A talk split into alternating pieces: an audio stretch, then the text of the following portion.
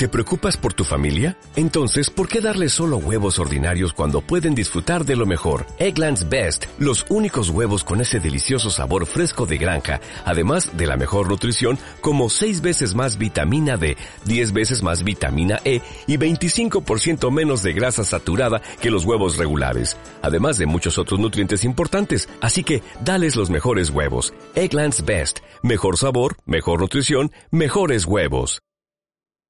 El siguiente programa es emitido por FM Aires Lavallinos 90.3 y retransmitido por FM Centro 88.5. Perseguiré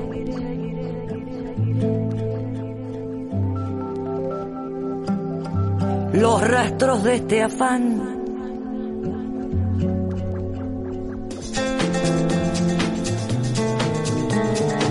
como busca el agua la sed.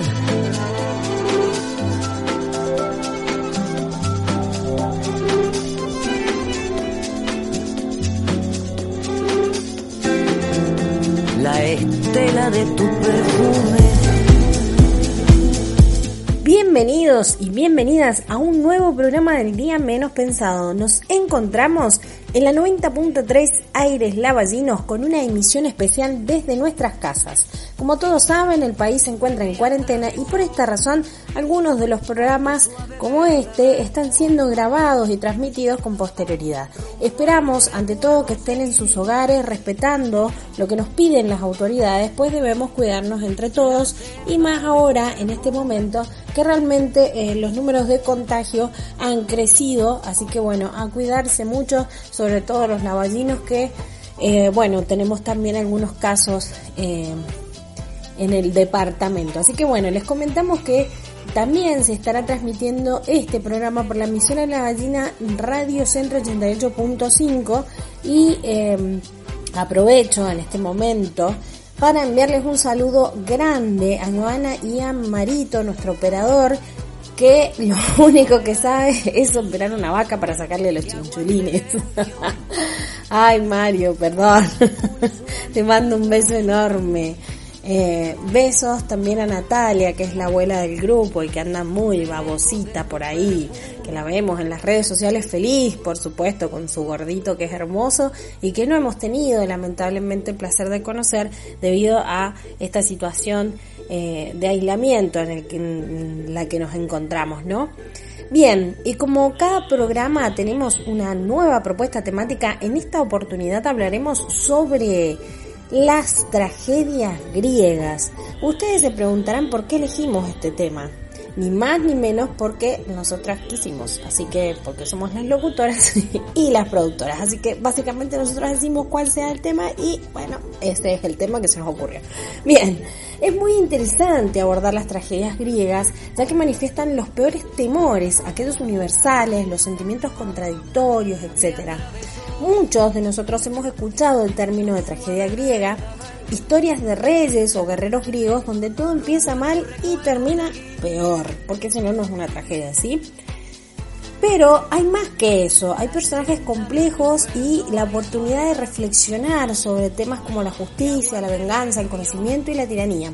Por eso, y porque la tragedia griega está llena de historias asombrosas, les compartimos algunas de las tragedias con las que se pueden adentrar en este maravilloso mundo. La, tragedia griega, hoy como me cuesta la palabra tragedia, así que vamos a estar, voy a estar todo el programa así como con la lengua media resbalosa. Bien, es un género teatral originario de la antigua Grecia, inspirado en los mitos y las representaciones sagradas que se hacían en Grecia y en Anatolia o Anatolía se le suele decir. Alcanza su apogeo en Atenas en el siglo 5 antes de Cristo. Su influencia llega sin grandes modificaciones hasta el romanticismo, época en la que se abre la discusión sobre los géneros literarios mucho más de lo que se hizo durante el Renacimiento. Pero hablemos de autores. Empecemos por Eurípides. Él es el escritor de Medea, la reconocida tragedia Eurípides de Eurípides llamada Medea. Lo vamos a invitar ahora en este momento a escuchar un audio sobre esta eh, Medea, esta, esta mujer. A ver qué les parece. ¿Lo escuchamos, Marito? Medea se encuentra desolada y desconsolada porque fue abandonada por su esposo Jasón, el cual decidió abandonar a su familia y casarse con la hija de Creonte, el rey de Corintio. Medea ya no veía a sus dos hijos como el fruto de un amor, sino como el fruto de una traición de su esposo. Comienza a odiar no solo a su marido, sino también a sus hijos. Creonte, rey de Corintio, habiendo tenido noticias de que Medea guardaba un odio y una ira a Jasón, decide expulsar a Medea y a sus dos hijos del país, porque no quería darle oportunidad a Medea de que, a causa de su ira, se vengase de su hija. Medea le suplica al rey que la deje quedarse un día más en el reino para buscar un refugio una vez que sea exiliada. Lo que no sabía es que Medea quería ganar tiempo para vengarse de tres personas, de su ex marido Jasón, de la nueva esposa de su ex marido y del rey mismo por desterrarla. Medea mandó un siervo para que llamase a su ex marido Jasón, para que fuera a despedirse y hacer las paces, y que ya no quedara ningún rencor. Pero Medea planeaba ver a Jasón para darle unos obsequios para el rey y su hija, pero esos obsequios estaban envenenados. Medea, astuta, le hizo creer y convenció a Jasón, su ex marido, de que ella estaba tranquila y que no le guardaba rencor a nadie. Incluso le imploró a Jasón que le llevase regalos, unos obsequios, al rey y a su hija, como símbolo de gratitud. No mucho tiempo transcurrió para que Medea, por medio de un mensajero, supiera que su plan tuvo éxito, pues se enteró que el rey y su hija fueron envenenados por sus regalos. Medea sabía que era cuestión de tiempo para que vinieran a asesinarla a ella y a sus dos hijos como reproche de sus delitos cometidos en contra de la familia real. Medea, de manera ruin, mísera y sanguinaria, sosteniendo un puñal, asesina a sus dos hijos, para no dejarlos a merced de manos enemigas. Helios, dios del sol, le manda un carruaje tirado por dragones a Medea para salvarla, pues Helios era su abuelo. Antes de partir, Medea fue visitada por Jasón, que le, la maldijo por asesinar a sus hijos. Medea le respondió que fue él quien los traicionó y los abandonó desde un principio, y que él había sido el culpable de la desdicha de la familia. Jasón y Medea se culparon entonces mutuamente. Pero al final, esta tragedia nos muestra que todo odio y pelea conyugal tiene como principales víctimas siempre a los hijos.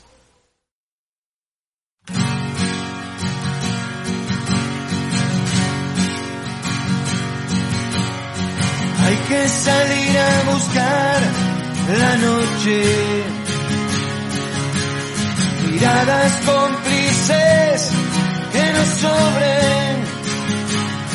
Ay, qué sorpresa habrá cuando crucemos la puerta.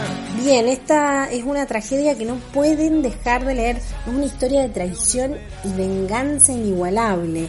Eh, esta es la historia de Medea, la esposa de Jasón, un héroe griego. El conflicto de la historia inicia cuando Jasón decide dejar a Medea por otra mujer, una princesa que él considera como una esposa más conveniente.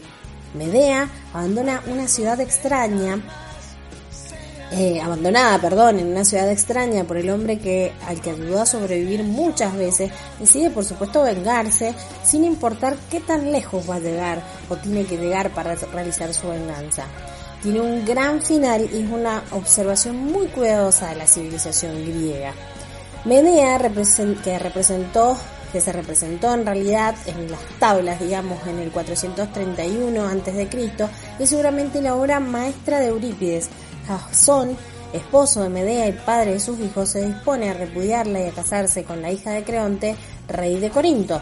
Menea, despechada y colérica, se vengará simulará haber sido convencida por Jasón y envía a sus hijos con ricos regalos para la novia eh, al palacio de Creonte, pero esos regalos contienen un conjuro mortal que acaba con Creonte y su hija primero y luego, para agravar la desgracia de Jasón, con los hijos de este, que son los suyos propios.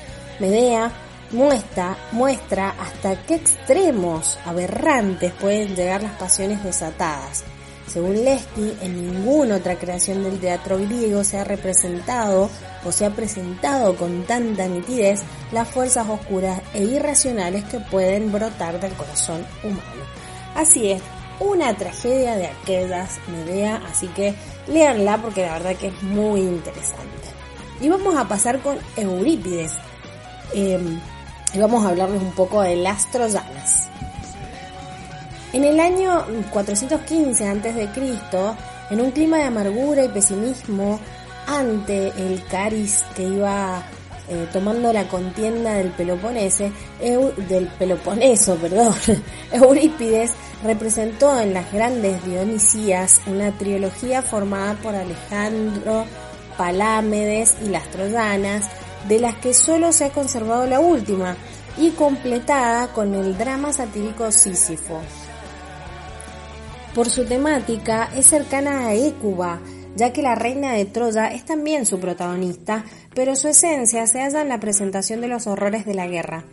En la obra abundan las profecías y los presagios sobre el incierto porvenir de Atenas como una especie de llamada de atención, probablemente sobre los riesgos que entrañaba la expedición ateniense contra Sicilia, que fue un fracaso. El evidente racionalismo le llevaba o le lleva a una desenfadada pintura de unos dioses que al poeta no satisfacían y a la búsqueda de una divinidad aceptable para esta línea de pensamiento. Las Troyanas es una obra bastante realista y cruel, que narra las desdichas sufridas por las mujeres de Troya después de la caída de la ciudad. No nos cuenta la historia de grandes hazañas de los héroes, no nos habla de la gloria, las riquezas y la fama que ganaron, de las cuales se cantarán canciones. Esta es la historia de las mujeres que perdieron todo, a sus familias, a su ciudad y ahora están, condenadas a servir de esclavas o concubinas a los que destruyeron sus vidas. Es una historia triste, pero que nos recuerda que la guerra no es la gloria ni las canciones, sino la destrucción de un sinnúmero de vidas. Entonces también acá tenemos en Las Troyanas una tragedia interesantísima, que es una tragedia en fin, pero con otra mirada, no ya la heroica, digamos. Y ahora es el turno de Esquilo con la Orestiada. La Orestiada eh, en realidad son tres obras eh, y narran una serie de sangrientas venganzas dentro de la familia de Agamenón, que era eh, un héroe de, la guerra de Troya, ¿no? seguramente muchos lo, lo, recuerdan por la película Troya, que representa esa guerra, ¿no? Bien, y todo comienza cuando Agamenón sacrifica a su hija para que los dioses le permitan partir a Troya. Su esposa decide intrigar con el hermano de Agamenón y juntos asesinarlos para poder vengarse y quedarse con el poder, lo que desencadena, por supuesto, más violencia cuando Orestes, el hijo de Agamenón, decide vengar a su padre.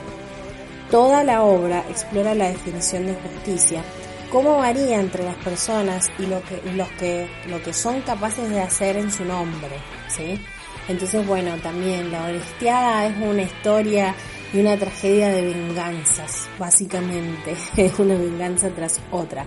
Y muy interesante, por supuesto, muy bien representada. También tenemos a Sófocles mm, con Edipo Rey, eh, les vamos a, dejar un audio para que escuchen un poquito de esta historia. Es una historia bastante conocida, la de Edipo, representada en diferentes momentos eh, y que la han vuelto a tomar otros autores. Así que los dejamos escuchando un poquito el audio de Edipo Rey y em, enseguida les hacemos un, ahí un recordatorio eh, y un resumen de qué, de qué trata y qué van a encontrar ahí. Lo escuchamos, Marito, por favor. Hoy veremos Edipo Rey y las características de la obra de Sófocles. Edipo Rey de Tebas intenta calmar a su pueblo pues le reclaman por una peste que causaba mortandad. Entonces manda a su cuñado Creonte hacia el oráculo de Delfos para averiguar la causa. El oráculo revela que la peste no cesará mientras no se castigue al asesino del rey anterior, Layo. Descubierta la causa, inicia las averiguaciones e interroga a Tiresias, un anciano adivino quien no quiere decirle la verdad, pero al final lo hace acusándolo a él. Edipo fue proclamado rey de Tebas porque la liberó de la monstruosa esfinge, luego se casó con la viuda de Layo, Yocasta. ¿Por qué sería él el asesino?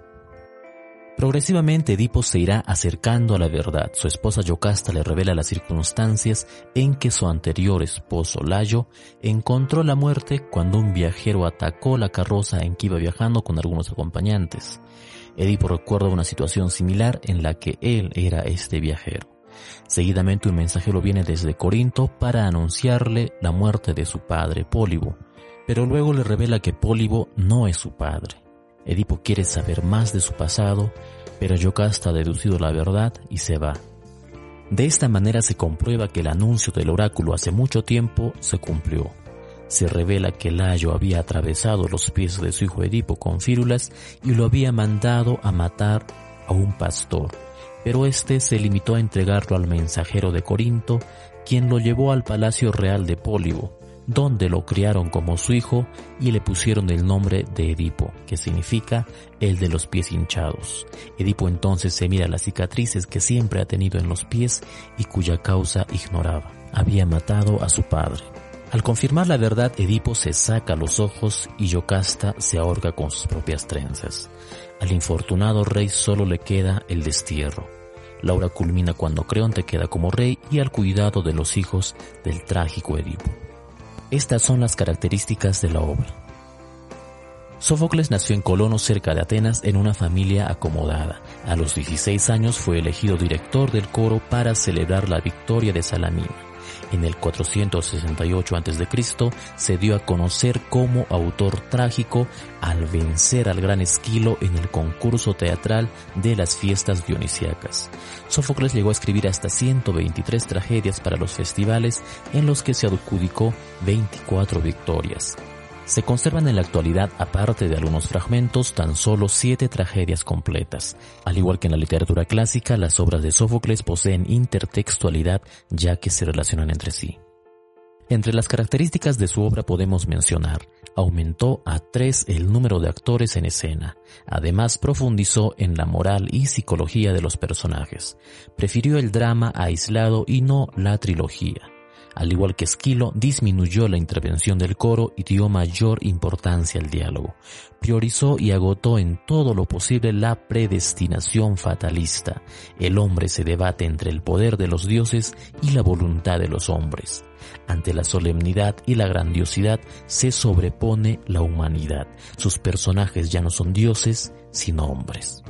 Finalmente solo comentaremos que Edipo Rey es la tragedia griega más conocida y más representada hasta nuestros días. Gracias por ver este video. Si te ayudó, puedes suscribirte a este canal.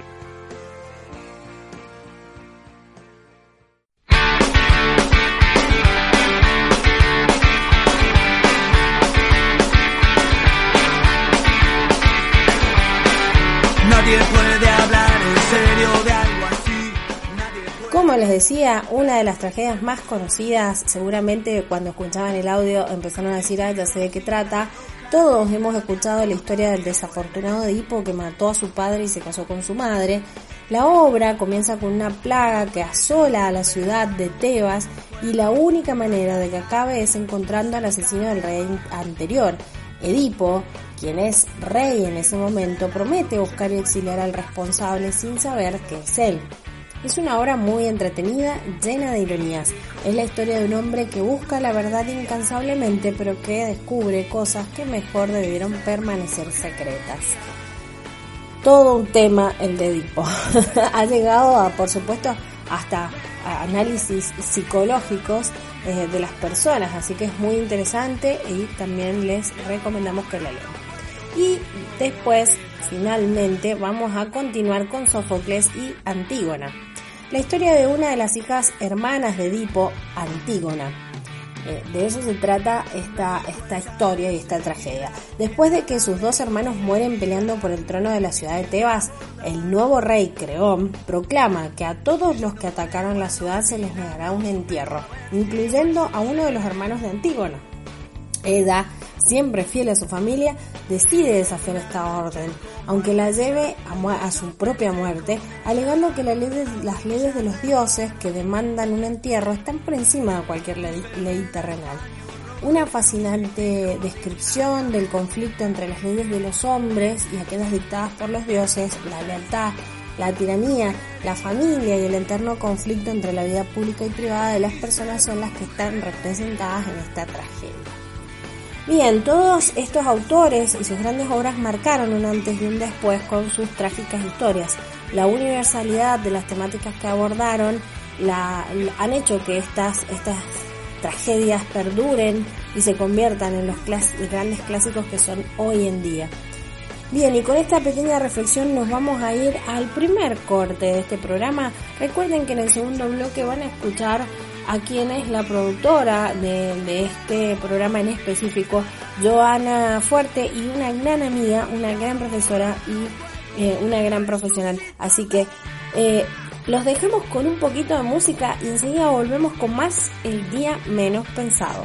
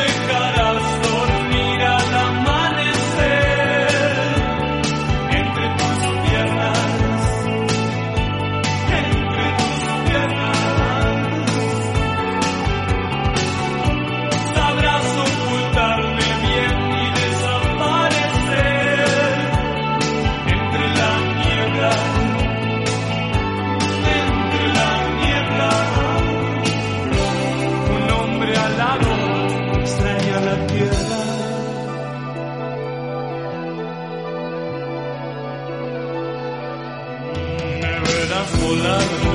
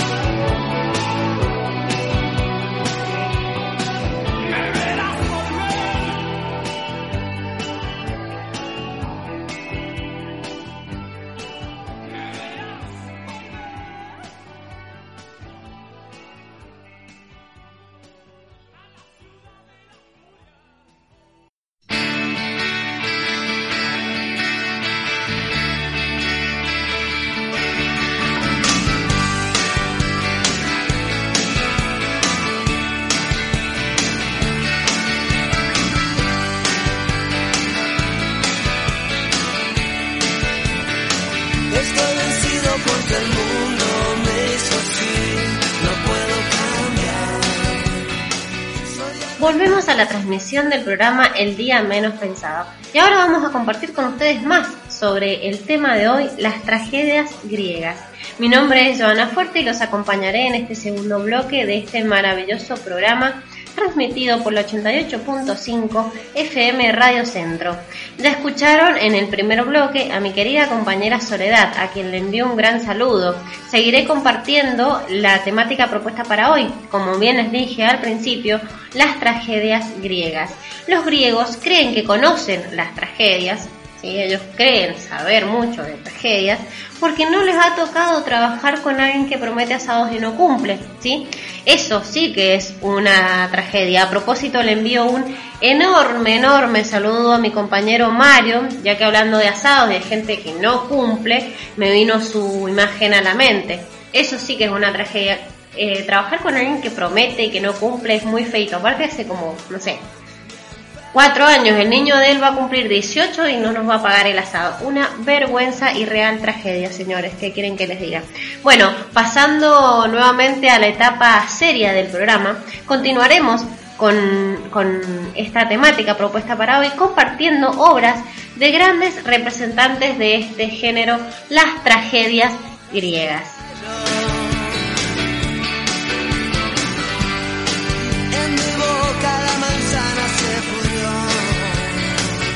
Seguiremos compartiendo con ustedes a grandes autores. Otro reconocido escritor fue Quérilo.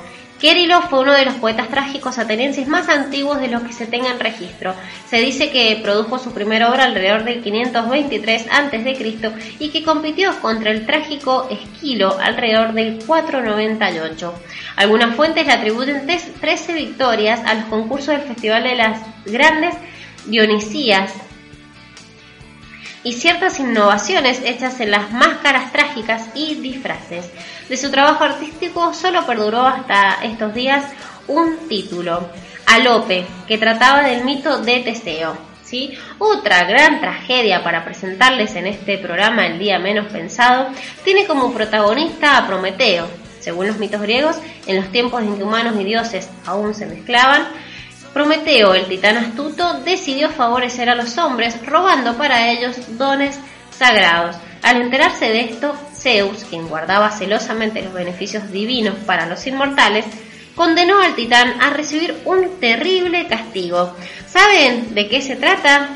En la mitología, de, mejor dicho, en el libro de mitología de Carl Kennedy, en su libro Los dioses de los griegos, nos explica que al darse cuenta del sacrilegio, Zeus encadenó a Prometeo en un monte ubicado en el extremo oriental del mundo, en el Cáucaso.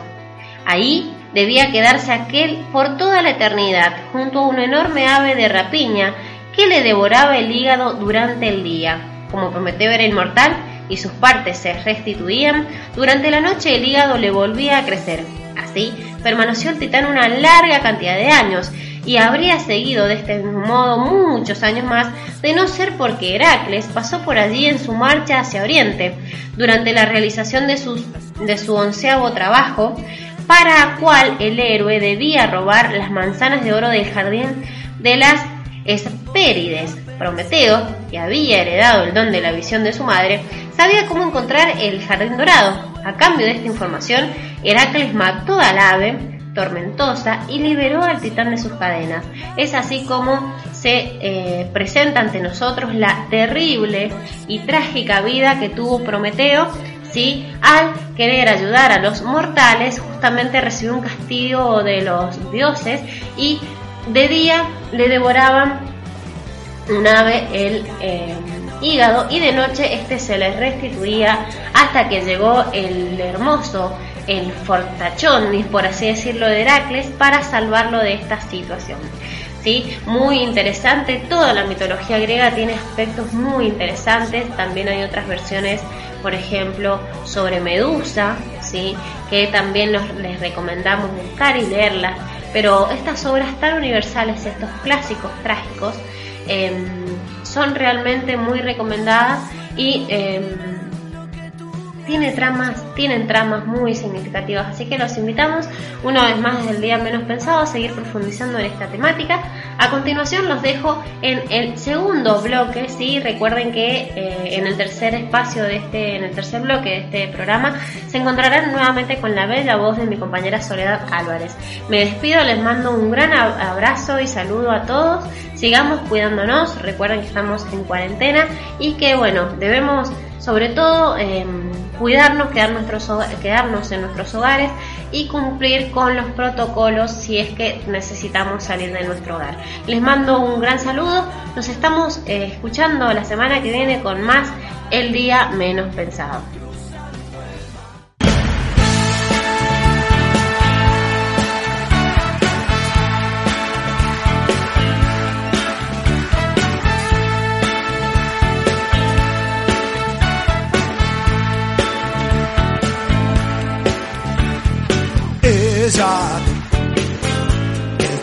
Más bella, vagando por las estrellas, brilla más que el sol, baila y se dibuja la luna cuando se pierde la bruma, parece flotar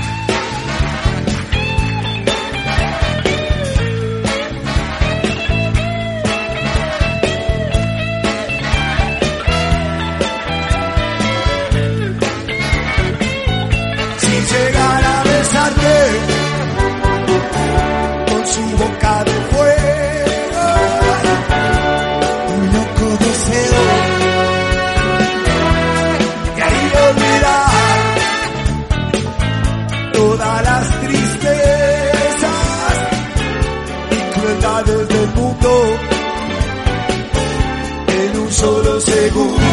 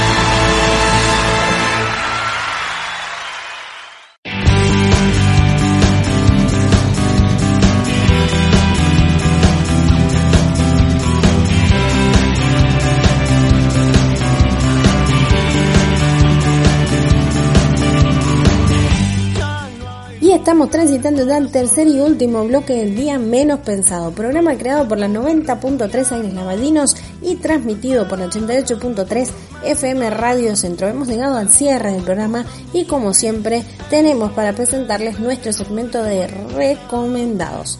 Y a tono con la temática, como siempre, lo que les vamos a recomendar hoy es un libro maravilloso ya que en él van a poder encontrar al gran escritor Eurípides eh, y las 19, sus 19 tragedias. Eh, es este escritor que ya les hemos mencionado y que la verdad es un genio. Por supuesto, la que da inicio a esta antología es Medea, por lo que los invitamos a deleitarse, a llorar, a emocionarse en extremo con esta antología de tragedias de Eurípides. La verdad que eh, las tragedias tienen esto de que uno se termina con ese sabor amargo a veces, pero tienen mucho de realista y no tienen ese dulzor que suelen tener algunas algunas novelas que todo cierra con, con todo bonito y todo lindo y bueno, la vida no es tan así, entonces es una representación de una parte de la vida, ¿sí? La vida tiene cosas buenas, cosas negativas, cosas...